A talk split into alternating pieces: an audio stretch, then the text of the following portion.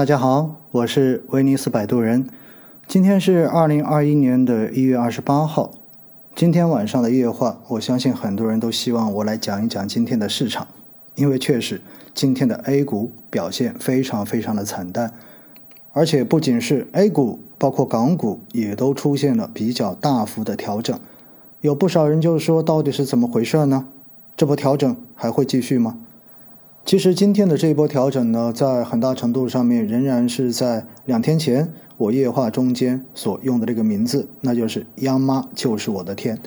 其实呢，在一月二十六号的时候，央行的马骏对市场发出了非常严厉的警告，就是说资本市场跟房地产市场出现了明显的泡沫，所以呢，当天的市场也是出现了比较大的调整。因为这一番讲话被大家认为是央行的流动性要马上开始迅速的进行转向。当然，当天晚上央行的老大对外做了补充的这种说明，说其实我们的货币政策还是会支持实体经济，并不会很快的进行收紧。所以呢，第二天市场又稍微的缓和了一点点。但是有一句话说得好啊，叫做嘴上说不要，身体却很诚实。本周的四个交易日。央妈从市场中间净回笼资金达到了五千六百八十五亿元。今年跨年以来的这一波上涨的行情，其最开始的起点也是因为央行在去年十二月份的最后的日子里面进行了相应的流动性宽松，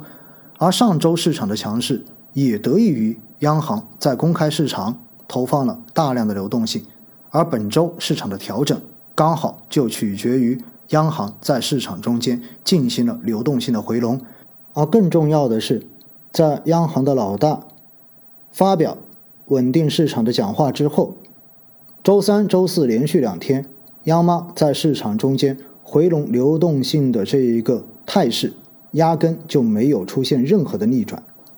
因此市场对于流动性的转向产生了极大的疑虑。今天有一个非常。显著的指标，那么就是国债逆回购的隔夜利率，盘中的最高值居然涨到了九点九九，日内的涨幅突破了百分之一百五十，说明市场对于未来可能出现的流动性紧张极其恐慌。而与流动性紧张相对应的传言，就是已经有很多的银行暂停了房贷的发放，而上海和深圳都新出台了进一步。加大房地产调控力度的文件，所以最近的这种流动性收缩，到底是针对的股票市场、资本市场，还是针对的房地产市场？大家可以自行的判断一下。其实近两年以来，高层对于资本市场呵护的态度就一直非常的坚定，而对于房地产的打压态度也从来没有任何的松动。毕竟我国正处在经济转型的关键时点。如何有效地打通直接融资渠道，让金融真正支持到实体，并且通过推进注册制的全面落地，鼓励更多的社会资本投早、投小、投科技，为未来我们打造自己的科技核心能力奠定坚实的基础。而通过鼓励居民的资产向资本市场进行转移，变成资本市场的长期投资资金。从房地产转到资本市场中间来，更好的支持到实体经济，进而随着资本市场的上涨，增加居民的财产性收入，最后提升大家的消费能力，又能够进一步的扩大内需。因此，从大的逻辑上面，我个人还是觉得，以 A 股为代表的中国资本市场，在未来仍然是拥有着非常大的确定性机会的。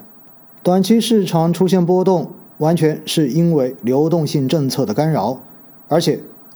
前期上涨过快以及估值过高的这些行业跟板块，受流动性政策转向的影响会来得更大一些。